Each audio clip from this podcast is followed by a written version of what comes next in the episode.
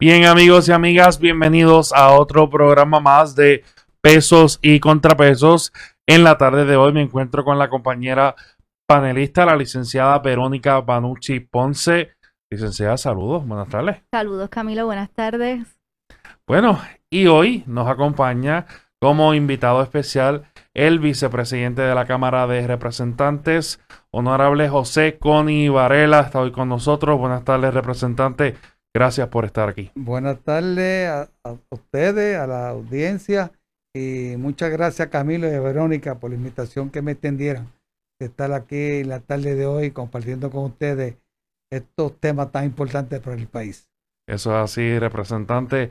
Y qué bueno porque hoy vamos a tocar un tema que no se habla mucho, pero que va, va poco a poco resurgiendo y es el tema de las enmiendas a la constitución de Puerto Rico. Siempre es un tema de conversación en las mesas, en nuestras casas, pero no es algo que se habla todos los días y hoy vamos sobre eso. Pero antes tenemos que reconocer, invitarles a que si usted es los amantes de la comida como nosotros, Verónica almorzó hoy sándwich, pueden pedir y ordenar sándwich y nómada cocina mexicana. Eso es excelente, llega a tu casa, así que por Uva o por Uber Eats, sándwich o nómada cocina mexicana, de todo para todos y todas. Bueno, comenzamos, Verónica, con la primera ¿verdad? pregunta y el primer argumento de conversación es sobre cómo se enmienda la constitución de Puerto Rico. Bueno, eh, lo podemos encontrar cómo modificar la constitución de Puerto Rico en el artículo 7 de la Constitución, la sección 1, que establece que se requiere una resolución concurrente de dos terceras partes de cada Cámara sometida a referéndum especial por tres cuartas partes de cada Cámara si será en el día de las elecciones generales y cada proposición se vota por separado, nunca más de tres proposiciones. La sección 2 establece que por resolución concurrente de dos terceras partes total de cada Cámara para consultar si se desea una convención constituyente. La consulta será el día de las elecciones. Si hay voto de la mayoría de los emitidos, se procederá con la revisión en convención según dispuesto en ley. Toda revisión debe ser sometida a electores en referéndum especial para aprobación o rechazo. Y aquí está una de las trabas que puso el gobierno de los Estados Unidos, que no nos podemos olvidar, la sección 3 que establece que ninguna enmienda puede alterar la forma republicana de gobierno o abolir la Carta de Derechos, pero esto tampoco está mal. Eh, cualquier enmienda o revisión debe ser compatible con resolución del Congreso aprobando la Constitución, con la Constitución de los Estados Unidos, con la Ley de Relaciones Federales con Puerto Rico y con la Ley Pública 600. Bueno, casi nada. Casi nada. Representante, Vemos que usted tiene varias medidas contempladas en la Cámara de Representantes. Vemos que también preside la Comisión para la Evaluación y Estudio de las Minas Constitucionales. Háblanos un poco de, de, por qué esa iniciativa de enmendar la Constitución y de qué surge. Bueno, primeramente, eh, nuevamente gracias, gracias, porque es importante educar al país y que no entiendan que uno está tocando la carta mandada de y la, ley más importante de nuestra sociedad eh, por tocarla.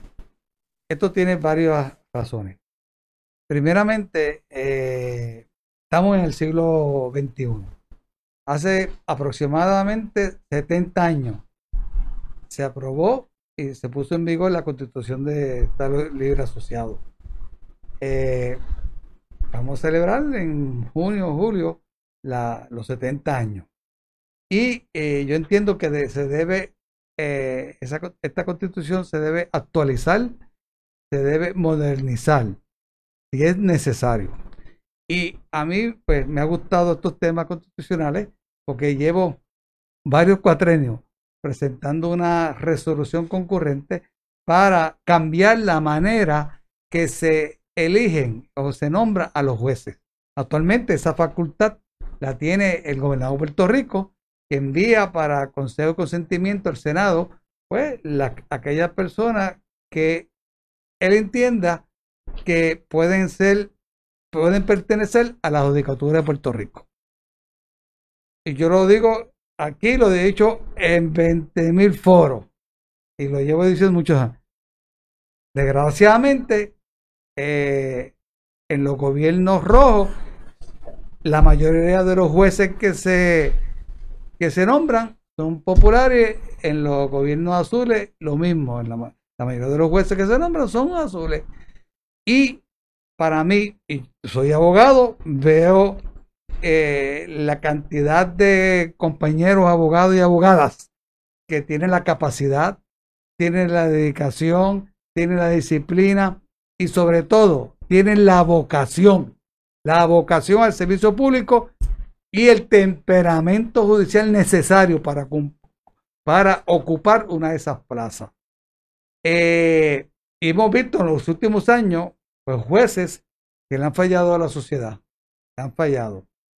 Eh, y algunas veces los nombramientos eh, se hacen de la noche a la mañana. mañana. Hay uno que llevan años solicitando y hay otro que lo llaman y jadícate mañana tu eh, solicitud para juez superior, juez de distrito o juez de primera instancia porque tengo una vacante y te voy a nombrarlo. Porque conoce a alguien del círculo más íntimo eh, del gobernador o algún secretario o algún asesor del gobernador. Eso es así, porque yo lo he corroborado con, con, con, yo pertenezco al Partido Popular y le he cuestionado eso a, a varios gobernantes y me lo han dicho. Este, este llegó aquí por este, ¿verdad? Sí. Y efectivamente, y así es lo mismo en PNP y el, Partido Popular. Y yo, eh, como te he dicho, hay candidatos que no les gusta identificarse con ningún partido político y que yo entiendo que tienen la, calidad y tienen la preparación y el deseo. Y eso pues no se identifica por lo tanto no llegan nunca. Son gealengos, son, no se gusta identificarse, son independientes y demás. Y yo creo que lo que se debe establecer en Puerto Rico es la carrera judicial, por competencia. Aquel que tenga los méritos y los criterios, porque ser hombre, ¿no? Eh, pero eh, sé la realidad histórica que vivimos y, no es fácil, pero he lanzado esa propuesta por muchos años.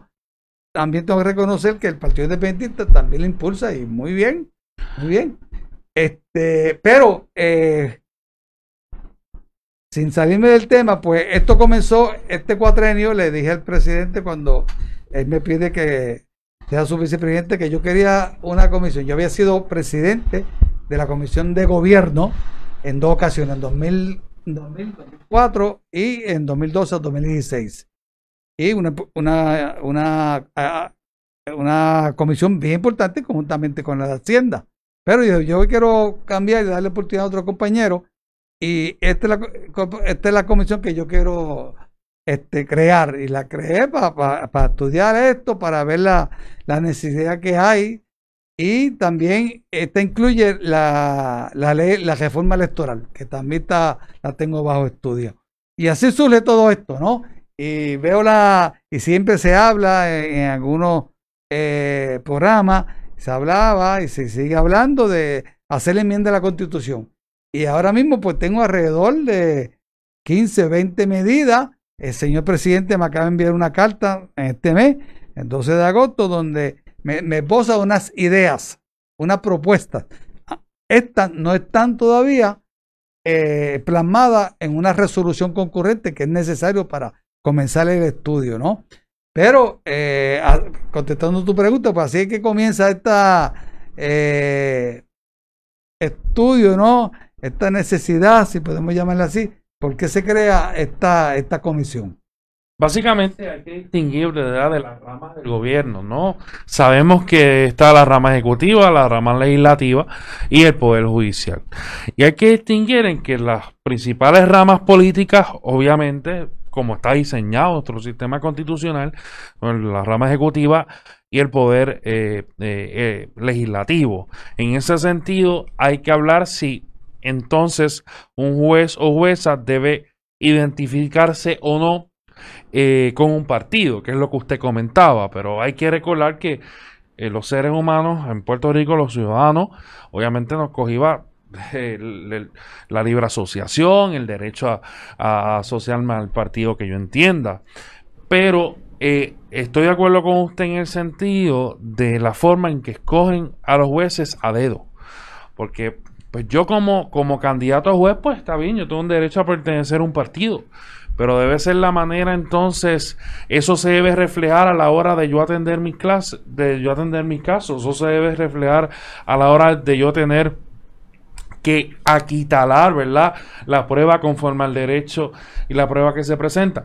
Bueno, pues habría que ver la ejecutoria de esas personas, habría que ver entonces eh, cómo, y, y, ¿verdad? Y habría que ver lo más importante, es si cambias la manera de, de escoger a los jueces o a las juezas, cuál va a ser esa manera, cuál es el crisor que va a pasar eh, ese juez, ese candidato juez o jueza. O sea, es una serie de cuestionamientos que, que, que nos cuestionamos, ¿verdad? ¿Cómo, cómo la Asamblea Legislativa, en, en, el esfuerzo de cambiar ese, ese, esa manera o esa disposición constitucional, se puede reflejar en una mejor ejecutoria eh, para, para elegir a los jueces y, juezas. Entonces, pues, mayor rigor en la selección. Y eso yo creo que, y mayor objetividad. Y eso se consigue, pues, creando, pues, digo yo, pues la carrera judicial, eh, evaluamos, se evalúa al, al, candidato, cuál fue su desempeño durante la escuela de Derecho, si fue miembro de la revista jurídica, se le va a dar una puntuación. Estoy hablando aquí eh, en voz alta, como digo yo, no, esto puede recibir 20 mil eh, enmiendas, ¿no? Pero digo yo, como porque me pregunté, ¿y cómo tú lo harías? Pues yo lo haría pues estableció una carrera judicial, este, el, desempeño de, del candidato, si perteneció a junta eh, jurídica, revista jurídica, qué promedio obtuvo, este, los, este, la reválida, qué puntuación obtuvo, se le va dando puntuación a todo esto. Y luego, pues unos exámenes, unos exámenes, ¿no? Para ver su, su conocimiento de las materias. Y así le voy dando puntos. Y así, pues, ahí tiene, pues, y, ahí puede ingresar cualquiera, PNP, Populares, Realengo, este, el que desee, yo tengo, pero el que tenga la vocación, porque tiene la vocación y el temperamento. Yo tengo, y te dejo, perdóname, Verónica, tengo mi, mi reservas con el promedio, lo, lo digo luego que Verónica tome la palabra. Bueno, eh, hay varias propuestas de enmiendas mm. porque pues entendemos que, como usted mencionaba, las constituciones se deben mm. ir modernizando y en la medida que la sociedad va cambiando, la constitución debe tener la capacidad de cambiar con, con la sociedad. obviamente tampoco de sin limitaciones, como te digo, sin eh, como un tanto como son los criterios de legitimación de autopreservación, pero si hay varias propuestas, ¿cómo se va a manejar esto? Y se entiendo que se van a llevar unas vistas públicas, ¿cuándo son y qué espera usted de este proceso? Correcto, mira, pues ya comenzamos con la, esta propuesta es mía, por eso es que la, fue la primera que eh, lancé a, a vista pública de los nombramientos judiciales.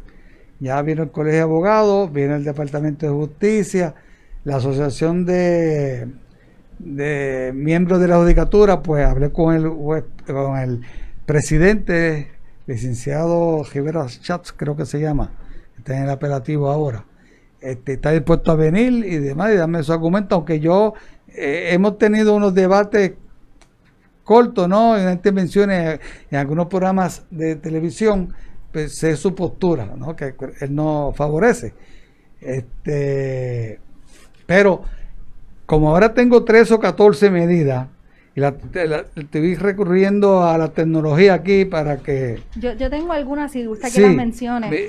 Este, mire, tengo aquí, si me, se me queda alguna, usted me ayuda también. Mira, representación proporcional, unicameralidad, referéndum revocatorio, iniciativa ciudadana, fortalecimiento de separación iglesia y Estado, vicegobernador o gobernadora electivo, electiva, representación territorial, legislaturas municipales, elevación a rango constitucional del principio de mérito, consulta directa al pueblo en aspectos relacionados con medio ambiente, recursos naturales, pensiones, sistemas de retiro, privatización, servicios públicos esenciales, derechos laborales, elección de puestos de gobernador, gobernadora, vicegobernador, gobernadora por mayoría absoluta, segunda vuelta electiva, adelanto de elecciones de gobernador o gobernadora en casos de muerte, incapacidad, renuncia sin haber completado su término, auditoría de la deuda pública, carrera judicial como requisito en nombramiento, jueces, juezas, Tribunal Constitucional Electoral, habeas data, paridad en género, de género en posiciones públicas principales, definir servicios públicos esenciales. Tú tienes más que yo, me tienes que enviar alguna de ellas. Pero para terminar con de cuántas tengo, este, le vale a rango constitucional la equidad de género, la limitación de los términos electivos de legisladores, separar la fecha de los puestos de gobernador, de, la fecha de, los gobernadores y de los legisladores, que sean fechas distintas para que no cojan pon, como dicen por ahí, elevar la pensión a rango constitucional, el derecho a la salud, restituir la sesión 20 del artículo, protección de recursos ecológicos, elevar el rango constitucional, la autonomía municipal, término de gobernación, ocho años, hay una propuesta de seis años, este, y, esa que tú has mencionado, ¿no? Este, pues fíjate, lo que voy a hacer es lo siguiente, como tengo varias, y lo más que se pueden llevar a consulta serían tres. he hablado con los portavoces de los distintos partidos políticos para sentarnos y ver cuáles tienen receptividad en todos los partidos políticos. Porque no vale la pena que yo siga invirtiendo tiempo eh, llevando a vista pública algunos de estos temas y que luego no se no se pueden aprobar porque como tú has dicho son dos terceras partes de cada rama de, de, la Cámara y, el Senado. Y también eh, se le preguntó al gobernador recientemente y él tuvo receptivo a que los términos de gobernador y de los legisladores y alcaldes él estaba receptivo a, considerarlo. Pues ya yo le pedí una reunión al gobernador para ver este por dónde podemos continuar este diálogo, ¿no? Y ver si, eh, porque como es presidente de la conferencia legislativa del PNP, él va a decirle a, a su miembro, pues, su delegación, mira, pues sí, yo favorezco eso. Pues entonces ahí tendríamos, porque ahora el Partido Popular no tiene dos terceras partes, ni sumando a las minorías pues, excepto el PNP, si, si, algunos de ellos votan con nosotros, pues tendríamos dos terceras partes, pero hay que ser práctico, pragmático en la, en la legislatura. Porque eh, uno a veces va con mucho eh, deseo de cambiar el mundo y no es así. A mí me intriga particularmente la segunda vuelta, que entiendo que usted también ha sido muy vocal con respecto a esta propuesta. Esta en particular, por ejemplo, ¿tendría apoyo de, de, representantes dentro del Partido Nuevo Progresista? Bueno, eh, inicialmente yo hablé con el compañero portavoz Johnny Méndez, con Quiquito Meléndez y otros más, y no está muy receptivo a eso. ¿Cuál es la razón de, de, de por qué no está receptivo a una segunda vuelta? ¿Se eliminaría entonces las minorías en una primera? Bueno, porque ellos manifiestan que en algunas ocasiones, también fue la ecuación que ellos me dijeron, que se pueden, que ponle que el PNP saque, si ponemos que el, no sé si el proyecto es que tiene que tener sobre el 40 o 50%, pues si se suman, este, ellos sacan 45 o 26, en caso que sea 50, pues luego los otros dos partidos se pueden unir y rebasar ese, ese porcentaje, ¿no? Y eso pues son cosas que políticamente se analizan internamente, ¿no? Para ver la probabilidad de, de quién eh, va a prevalecer en la cuestión electoral. Este, pero también hay que verlo desde el punto de vista, en este cuatrenio, en estas pasadas elecciones, el PNP creo tuvo 33, el Partido Popular 31 más o menos, este, y uno se pregunta, oye, un gobernante con un 33% de la población, 66, 67 en contra, eh, debe gobernar el país, no debe tener un mandato más claro, expreso del pueblo, para que su, su, su, su, gobernación, su mandato sea eh, más robusto, ¿no? de tomar decisiones. Pues esas son cosas que uno se, se, cuestiona y se pone a, reflexionar y a analizar la situación. Eh, pero yo le voy a presentar toda esta que tenemos a, los compañeros portavoces y vamos una por una. ¿Cómo está tu partido en este partido? Y vamos a, finalmente, pues, con lo que yo tenga de opción gobernador, pues nos sentamos para ver cuáles de estas vamos a adelantar. Eh, otra eh, pregunta, Camila, es que va de la mano. No, seguro, adelante. Este, ¿Y han considerado también permitir las coaliciones o las alianzas? Que entiendo que para este, esta situación tendría que permitirse, o sea, enmendar la ley electoral para que pudieran llevarse a cabo. Entonces, pues los partidos se organizan y entonces para la segunda vuelta. Ok, tú, te refieres a que eh, un candidato puede ser respaldado por dos partidos. Sí, las coaliciones y la... Bueno, eso se ha discutido y me han traído, pero eh, tanto en Partido Popular hay algunos que están a favor, otros en contra. Eso será la Junta de Gobierno que tome decisión final, pero no lo veo muy receptivo a, adoptar eso. Al igual que el PNP, ellos no creen en eso.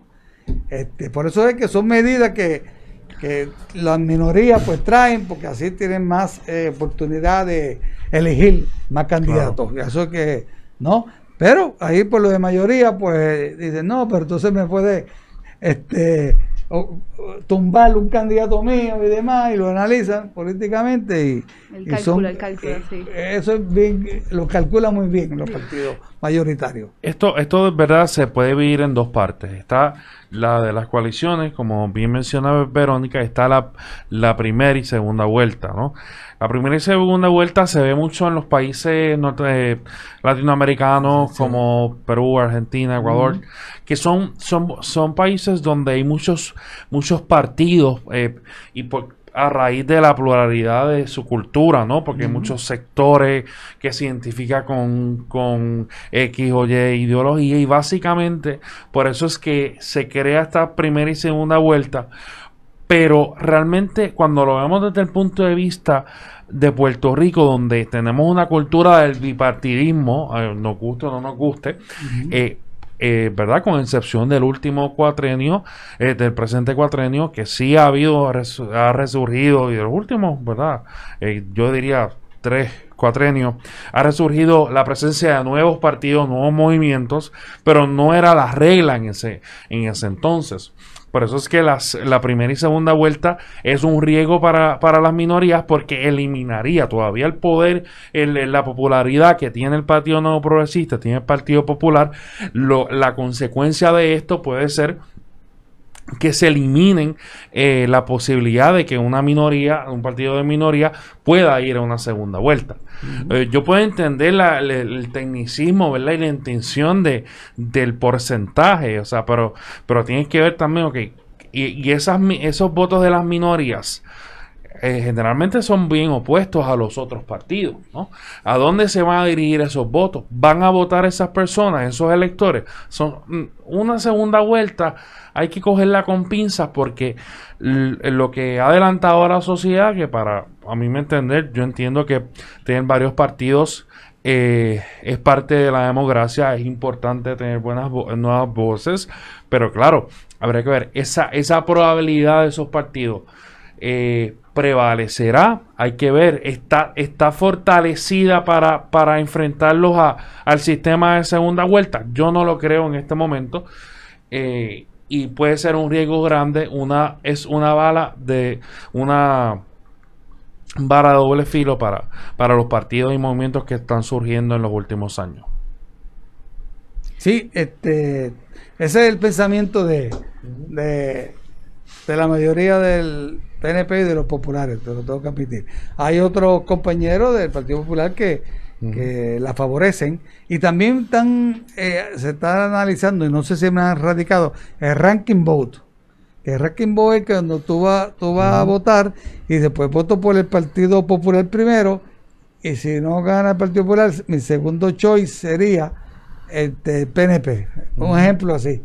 Eso, eh, eso lo ha hablado mucho el exgobernador Aníbal Acevedo Vila. Y, hay 23 jurisdicciones en los Estados Unidos que ya la utilizan para elecciones, eh, para la alcaldía, para este council people, los councilwomen, councilmen, y también eh, a partir del 2022 algunos estados lo van a implementar para elegir al presidente de los Estados Unidos. Imagínate. Y, y a mí me gusta esa medida por el hecho de que eh, ahorra dinero, ahorra dinero, y yo creo que en un país que está en crisis se debería considerar y, garantiza mayor también participación porque pues mira, me satisface que si no es que el que quiero no salió primero, quizás el que escogí segundo salió primero. Y se sigue sumando los votos y ya en una elección pues tenemos un ganador. ¿Y, pero, cómo, y, cómo usted se siente sobre esa postura? Yo estoy dispuesto a estudiarla, estoy dispuesto, pero aquí eh, desgraciadamente pensamos más en el resultado de mi partido político, a, en este caso, a esa a esa variante, ¿no? Que a, a lo bueno que sería para el país. Aunque nos cueste más dinero, pues entonces vamos a someternos a otra elección. Y nos cuesta mucho más dinero, ¿ves? Pero eh, el partido nuestro tiene más probabilidades de prevalecer. no vemos eh, el, el, resultado económico ni, ni, ni, social este, a largo plazo, sino lo vemos a corto plazo de que me perjudica mi partido, pues eso yo no lo voy a favorecer. Ahí todavía tenemos que madurar más como, como pueblo. Pero estoy dispuesto a considerarla, por eso te digo, estoy dispuesto a considerar todo lo que me ha llegado, todo lo que me ha llegado, pero hay que ser realista, yo lo voy a llevar a, vista pública en la que tengan probabilidad de aprobarse. Y yo hablábamos ayer con el expresidente del Colegio de Abogados y Abogadas, con Alejandro Torres, y él mencionaba que ya del por sí el proceso de la vista pública es, un gran adelanto porque recibimos el insumo y no sabemos dónde vayamos a estar parados políticamente en un futuro y quizás lo que se reciba en esas vistas públicas nos pueda servir como un instrumento para en el futuro eh, dar un paso, dar un cambio eh, político y, que pues yo entiendo que, que, la vista, que se hable el tema, como estamos haciendo nosotras aquí en este espacio, nosotros y nosotras en este espacio ya. Sí, no, no, yo creo que es saludable. Este, me ha dicho mucha gente, mira, aquí se, se, se hablaba mucho de mandar la constitución, de estudiarla y demás, pero nunca había visto una, una vista pública, nunca se había creado una eh, comisión exclusivamente para evaluar y analizar este asunto, estos temas, ¿no? Y pues tengo que darle gracias al presidente de la Cámara, David Hernández, por la oportunidad y la confianza que me ha dado para establecer esta, esta comisión. Representante, usualmente no, no, no, vuelvo a traer el tema, pero me quedé con la, con la intención de, de comentarle, y es sobre el tema de la, de la nominación de los jueces y juezas. Yo tengo preocupación porque usted comentó que uno de los criterios que usted va a tomar en cuenta, usted tomaría en cuenta y propondría para tomar en cuenta es el promedio. Y tengo, tengo mis, mis, O sea, cuando te dije, mira, pues esto pueden ser estos criterios en voz alta. Sí, sí, o sea, no tengo escrito nada en piedra. Si me convence de que no debe estar, pues no lo tengo, tú sabes. Eh, pero yo sé por dónde tú vienes y yo creo que es, verdad. es que, o sea, lo, lo, lo, digo porque lo digo por experiencia y, por, y porque lo, lo he vivido y lo he visto. El promedio realmente no, no hace un profesional. El promedio no hace un juez. El promedio no hace un abogado. Eh, aprobar una revalia no hace a, un licenciado en, cuestionamientos prácticos. Yo creo que el promedio sí ayuda a, un aprovechamiento, pero no determina la capacidad de una persona.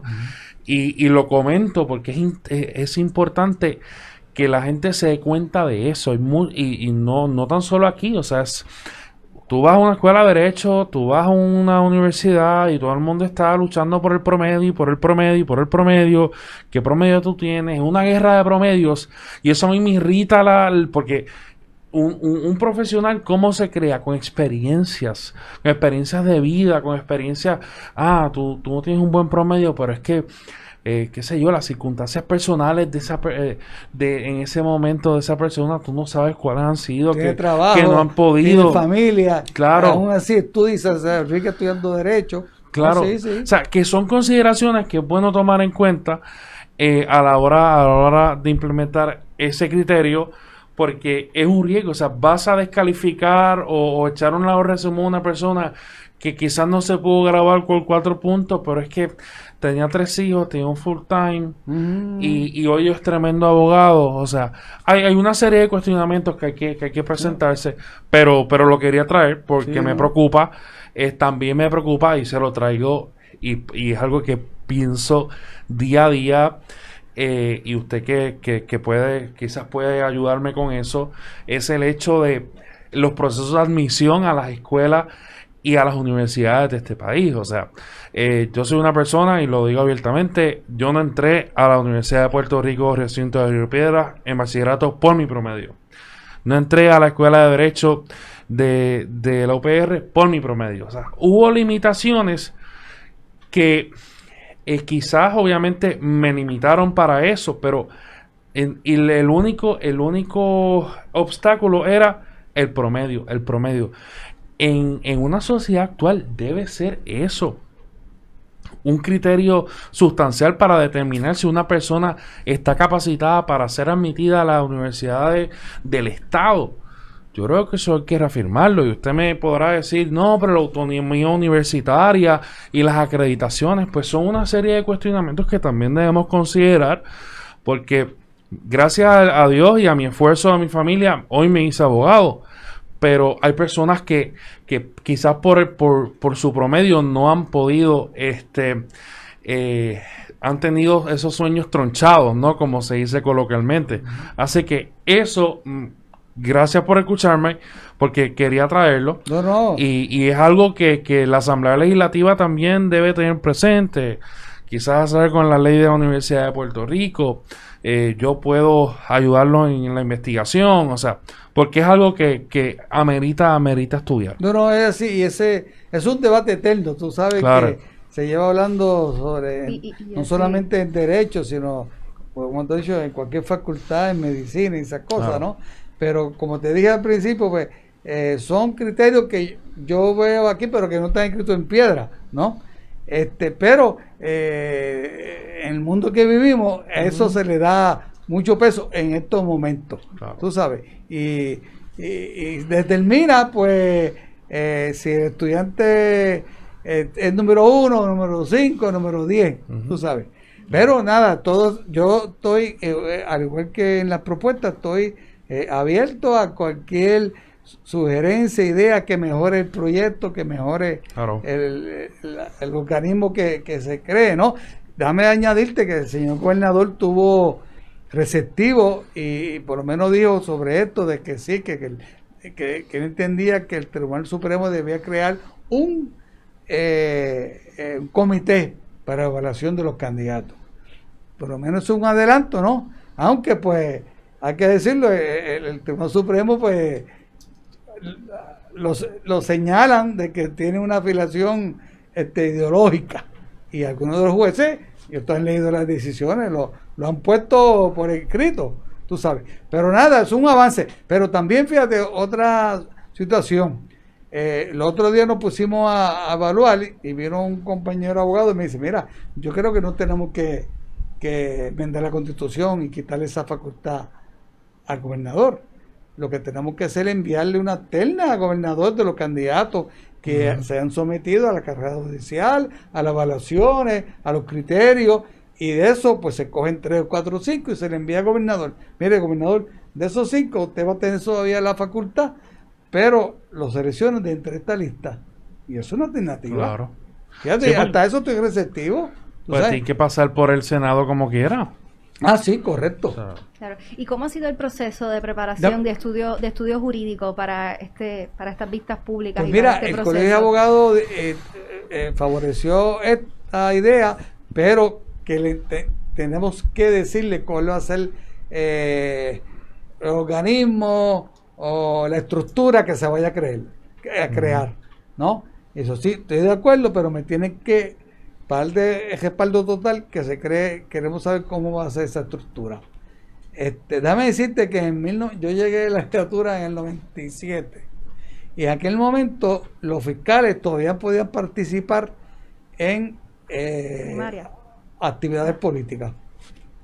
Actividades políticas. Y yo me acuerdo un caso en Cagua de un fiscal que se pasaba corriendo en las caravanas y gritando y esas cosas y yo decía, oye, pero si este fiscal que representa al pueblo, que debe ser vivo, hay un accidente ahí con otro vehículo y él participando de, su partido político, este, ¿cómo va a ser el objetivo él en, ejercer su profesión? Entonces, no, pues yo creo que no debe ser. Y radicó un proyecto y me lo firmó el señor gobernador Pedro José Yo. Yo me firmó, creo que fue la primera medida mía, por eso me acuerdo, pues que, lo, que le quitamos esa potestad que tenía este fiscal de participar en actividades políticas. Y, al igual que los jueces, yo creo que también los fiscales se deben someter a, un proceso similar. Tú sabes, pero vamos a empezar con los jueces, que son los que están eh, ejerciendo una posición clave y la justicia y la, está decidiendo entre la cárcel y la libertad de, los seres humanos, ¿no? Pero esas son mis creencias, tú sabes. Este, y esto es para discusión, para continuar discutiendo, tú sabes. Bueno, y hay alguna, ¿verdad? Eh, Verónica en la lista mencionó sobre la, la delineación o la definición de los servicios esenciales en la Constitución de Puerto Rico. Eh, sabemos, ¿verdad?, que el hecho realmente en delimitar los, los servicios esenciales eh, no necesariamente debe estar en la constitución, sino que en el, en el momento actual que estamos deben estar contemplados en la ley promesa, eh, ¿verdad? Que eso es un tema que hemos tocado en el podcast, inclusive hemos tenido al congresista Raúl Grijalva que hemos hablado sobre eh, la importancia de limitar los, servicios esenciales en la ley promesa. ¿Cómo cómo surge, ¿verdad? Eh, o cuál es la iniciativa de la Asamblea Legislativa o la intención de cuáles entonces serían esos, esos servicios esenciales que proponía la Constitución, pero que también deben proponer en la, en la ley promesa. Bueno, este es un debate que, se habla todos los días, porque la, la, la, Junta no ha, no ha dicho cuáles para ellos son los, los servicios esenciales. Y para el país lo sabemos, educación, entre otros, educación, poner vivienda, seguridad, eh, y, cualquier otro que sea esencial para la vida de un ser humano debe ser un servicio esencial. Eh, siempre hemos atacado a la Junta que cuando eh, rechaza algún proyecto de la Cámara de la Asamblea Legislativa, pues eso incide en, la, en los servicios esenciales que debe tener el, puertorriqueño. Y algunos de ellos pues me han dicho, mira, yo creo que debemos elevarlo a rango constitucional. Y bueno, pues radícame la medida y la vemos, ¿no? Este, pero la, la Junta de Control Fiscal, pues, naturalmente, pues ya sabemos cuál es su eh, rol aquí. Eh, temporal, hay que, hay que reconocer que los gobiernos, uno más que otro, pues antes somos responsables de, este descalabro económico y que pues no, no, no hemos sido muy eh, rígidos ¿no? en la confección de, de, el gasto público. Casualmente, el señor presidente, y aquí, y aquí está una de las ideas de él, limitar el margen prestatario del Estado limitar el imagen prestatario. Esto fue lo que salió también este sábado, que me hizo una entrevista el, el vocero y ese también lo había posado el compañero Zaragoza, pero ninguno me lo ha puesto por escrito, ¿no? Pero eso, eso, esto sería bueno. Yo creo que para que los futuros gobernantes sepan, mira, eh, eh, hasta aquí puede gastar, estos son los criterios y demás. Y pero un periodo de una emergencia, esto no ah, sería, esto no sería un, ¿verdad? Una, una bala de doble filo en ese sentido. No, porque lo que, lo que, lo que, lo que estoy pensando, no sé cuál, cuál es el pensamiento de ellos. Hay que ver cuáles son los, los eh, ingresos que tiene el pueblo de Puerto Rico por los últimos tres o cuatro años. Mira, pues si son 10 mil millones, ejemplo, ejemplo, pues eh, no puede ser ese de un 20% de esos 10 millones. ¿Ves? es una idea, yo no doy este, no soy economista y demás, no sé el, pensamiento de Tatito ni de, Juan Zaragoza, ¿no? Pero porque acuérdate que cuando se empezó a utilizar la cláusula la que se dice de la deuda extraconstitucional, fue que algún sabio del gobierno me dijo, mira, esta, esta eh, parte de la constitución nos da derecho a crear esa deuda y por ahí pues hay millones de pesos que se cogen a base de, la, de esa deuda eh, eh, eh constitucional y constitucional, ¿no? Que se dice. Y hay que tener cuenta eh, para no caer nuevamente esto y que, si Dios quiere, pues la Junta se vaya lo antes posible. Y ese es el pensamiento, ¿no? Pero sobre esta medida no tengo nada todavía erradicado. ¿Y cuándo son las vistas públicas? Ahorita le pregunté, pero me quedé. ¿Cuándo se van a llevar a cabo? Bueno, eh, como te dije, voy a.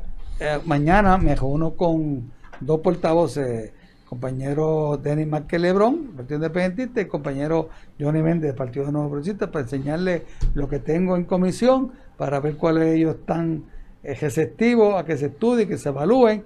Lo haré con el Partido Dignidad y el Partido Victoria Ciudadana. Porque, te repito, no quiero eh, tener hacer ejercicio eh, sin consecuencia, ¿no? Que lleve por, por la mola a un tema, pues yo dediqué mucho tiempo como el, los judiciales y después pues no tenga receptividad mis compañeros de la delegación ni el, pleno de la Cámara, al igual que eso tiene que pasar al Senado, ¿no? Eh, por eso es que voy a ser más cauteloso porque quiero adelantar, y si Dios quiere, aprobarlo una o dos enmiendas, ¿no? Y que si el gobernador está, como decimos allá en el campo de Borinquen, en Cagua, si está on board, mucho mejor, tú sabes. Y, preliminarmente, ¿cuál entiende usted que serían esas dos Pues fíjate, este, la, este, por ahora la, la, limitación de los términos, esa veo que tiene eh, receptividad y tiene eh, apoyo en las delegaciones.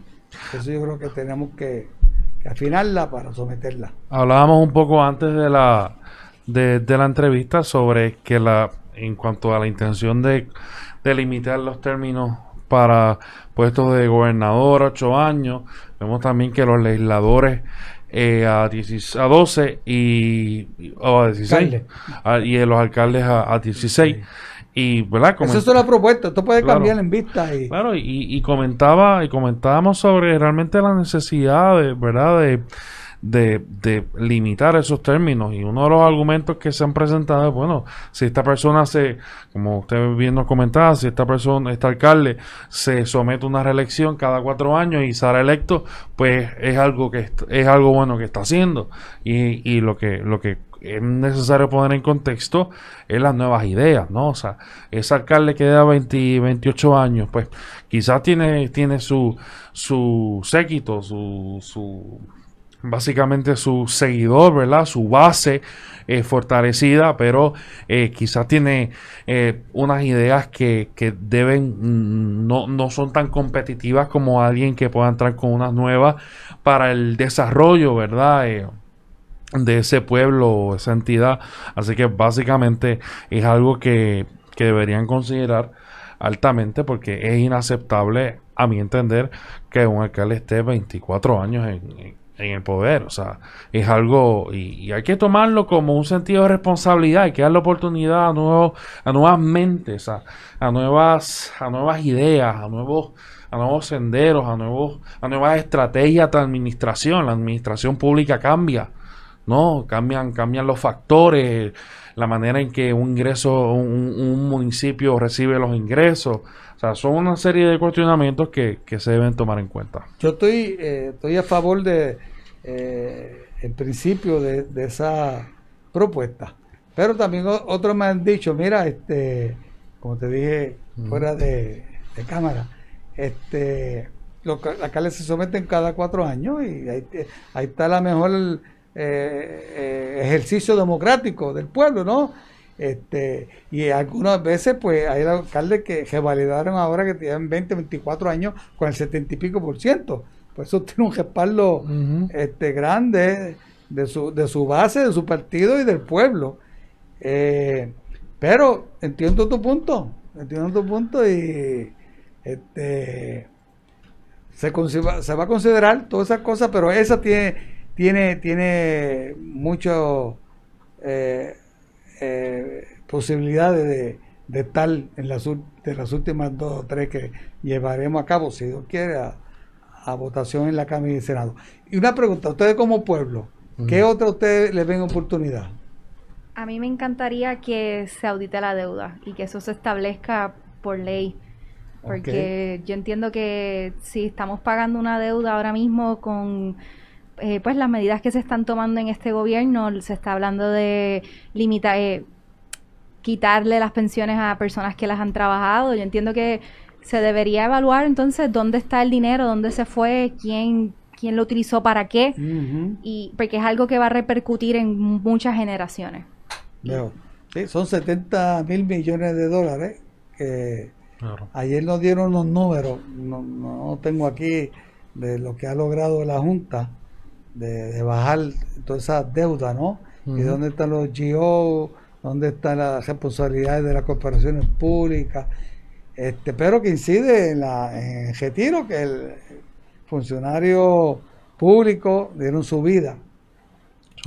Al, servicio de Puerto Rico y ahora pues pueden, hay una propuesta de, un grupo que dice que no se recorte nada a aquellos que reciben menos de dos mil dólares este y de ahí empezaría el, el corte del 8.5 que ha propuesto la Junta.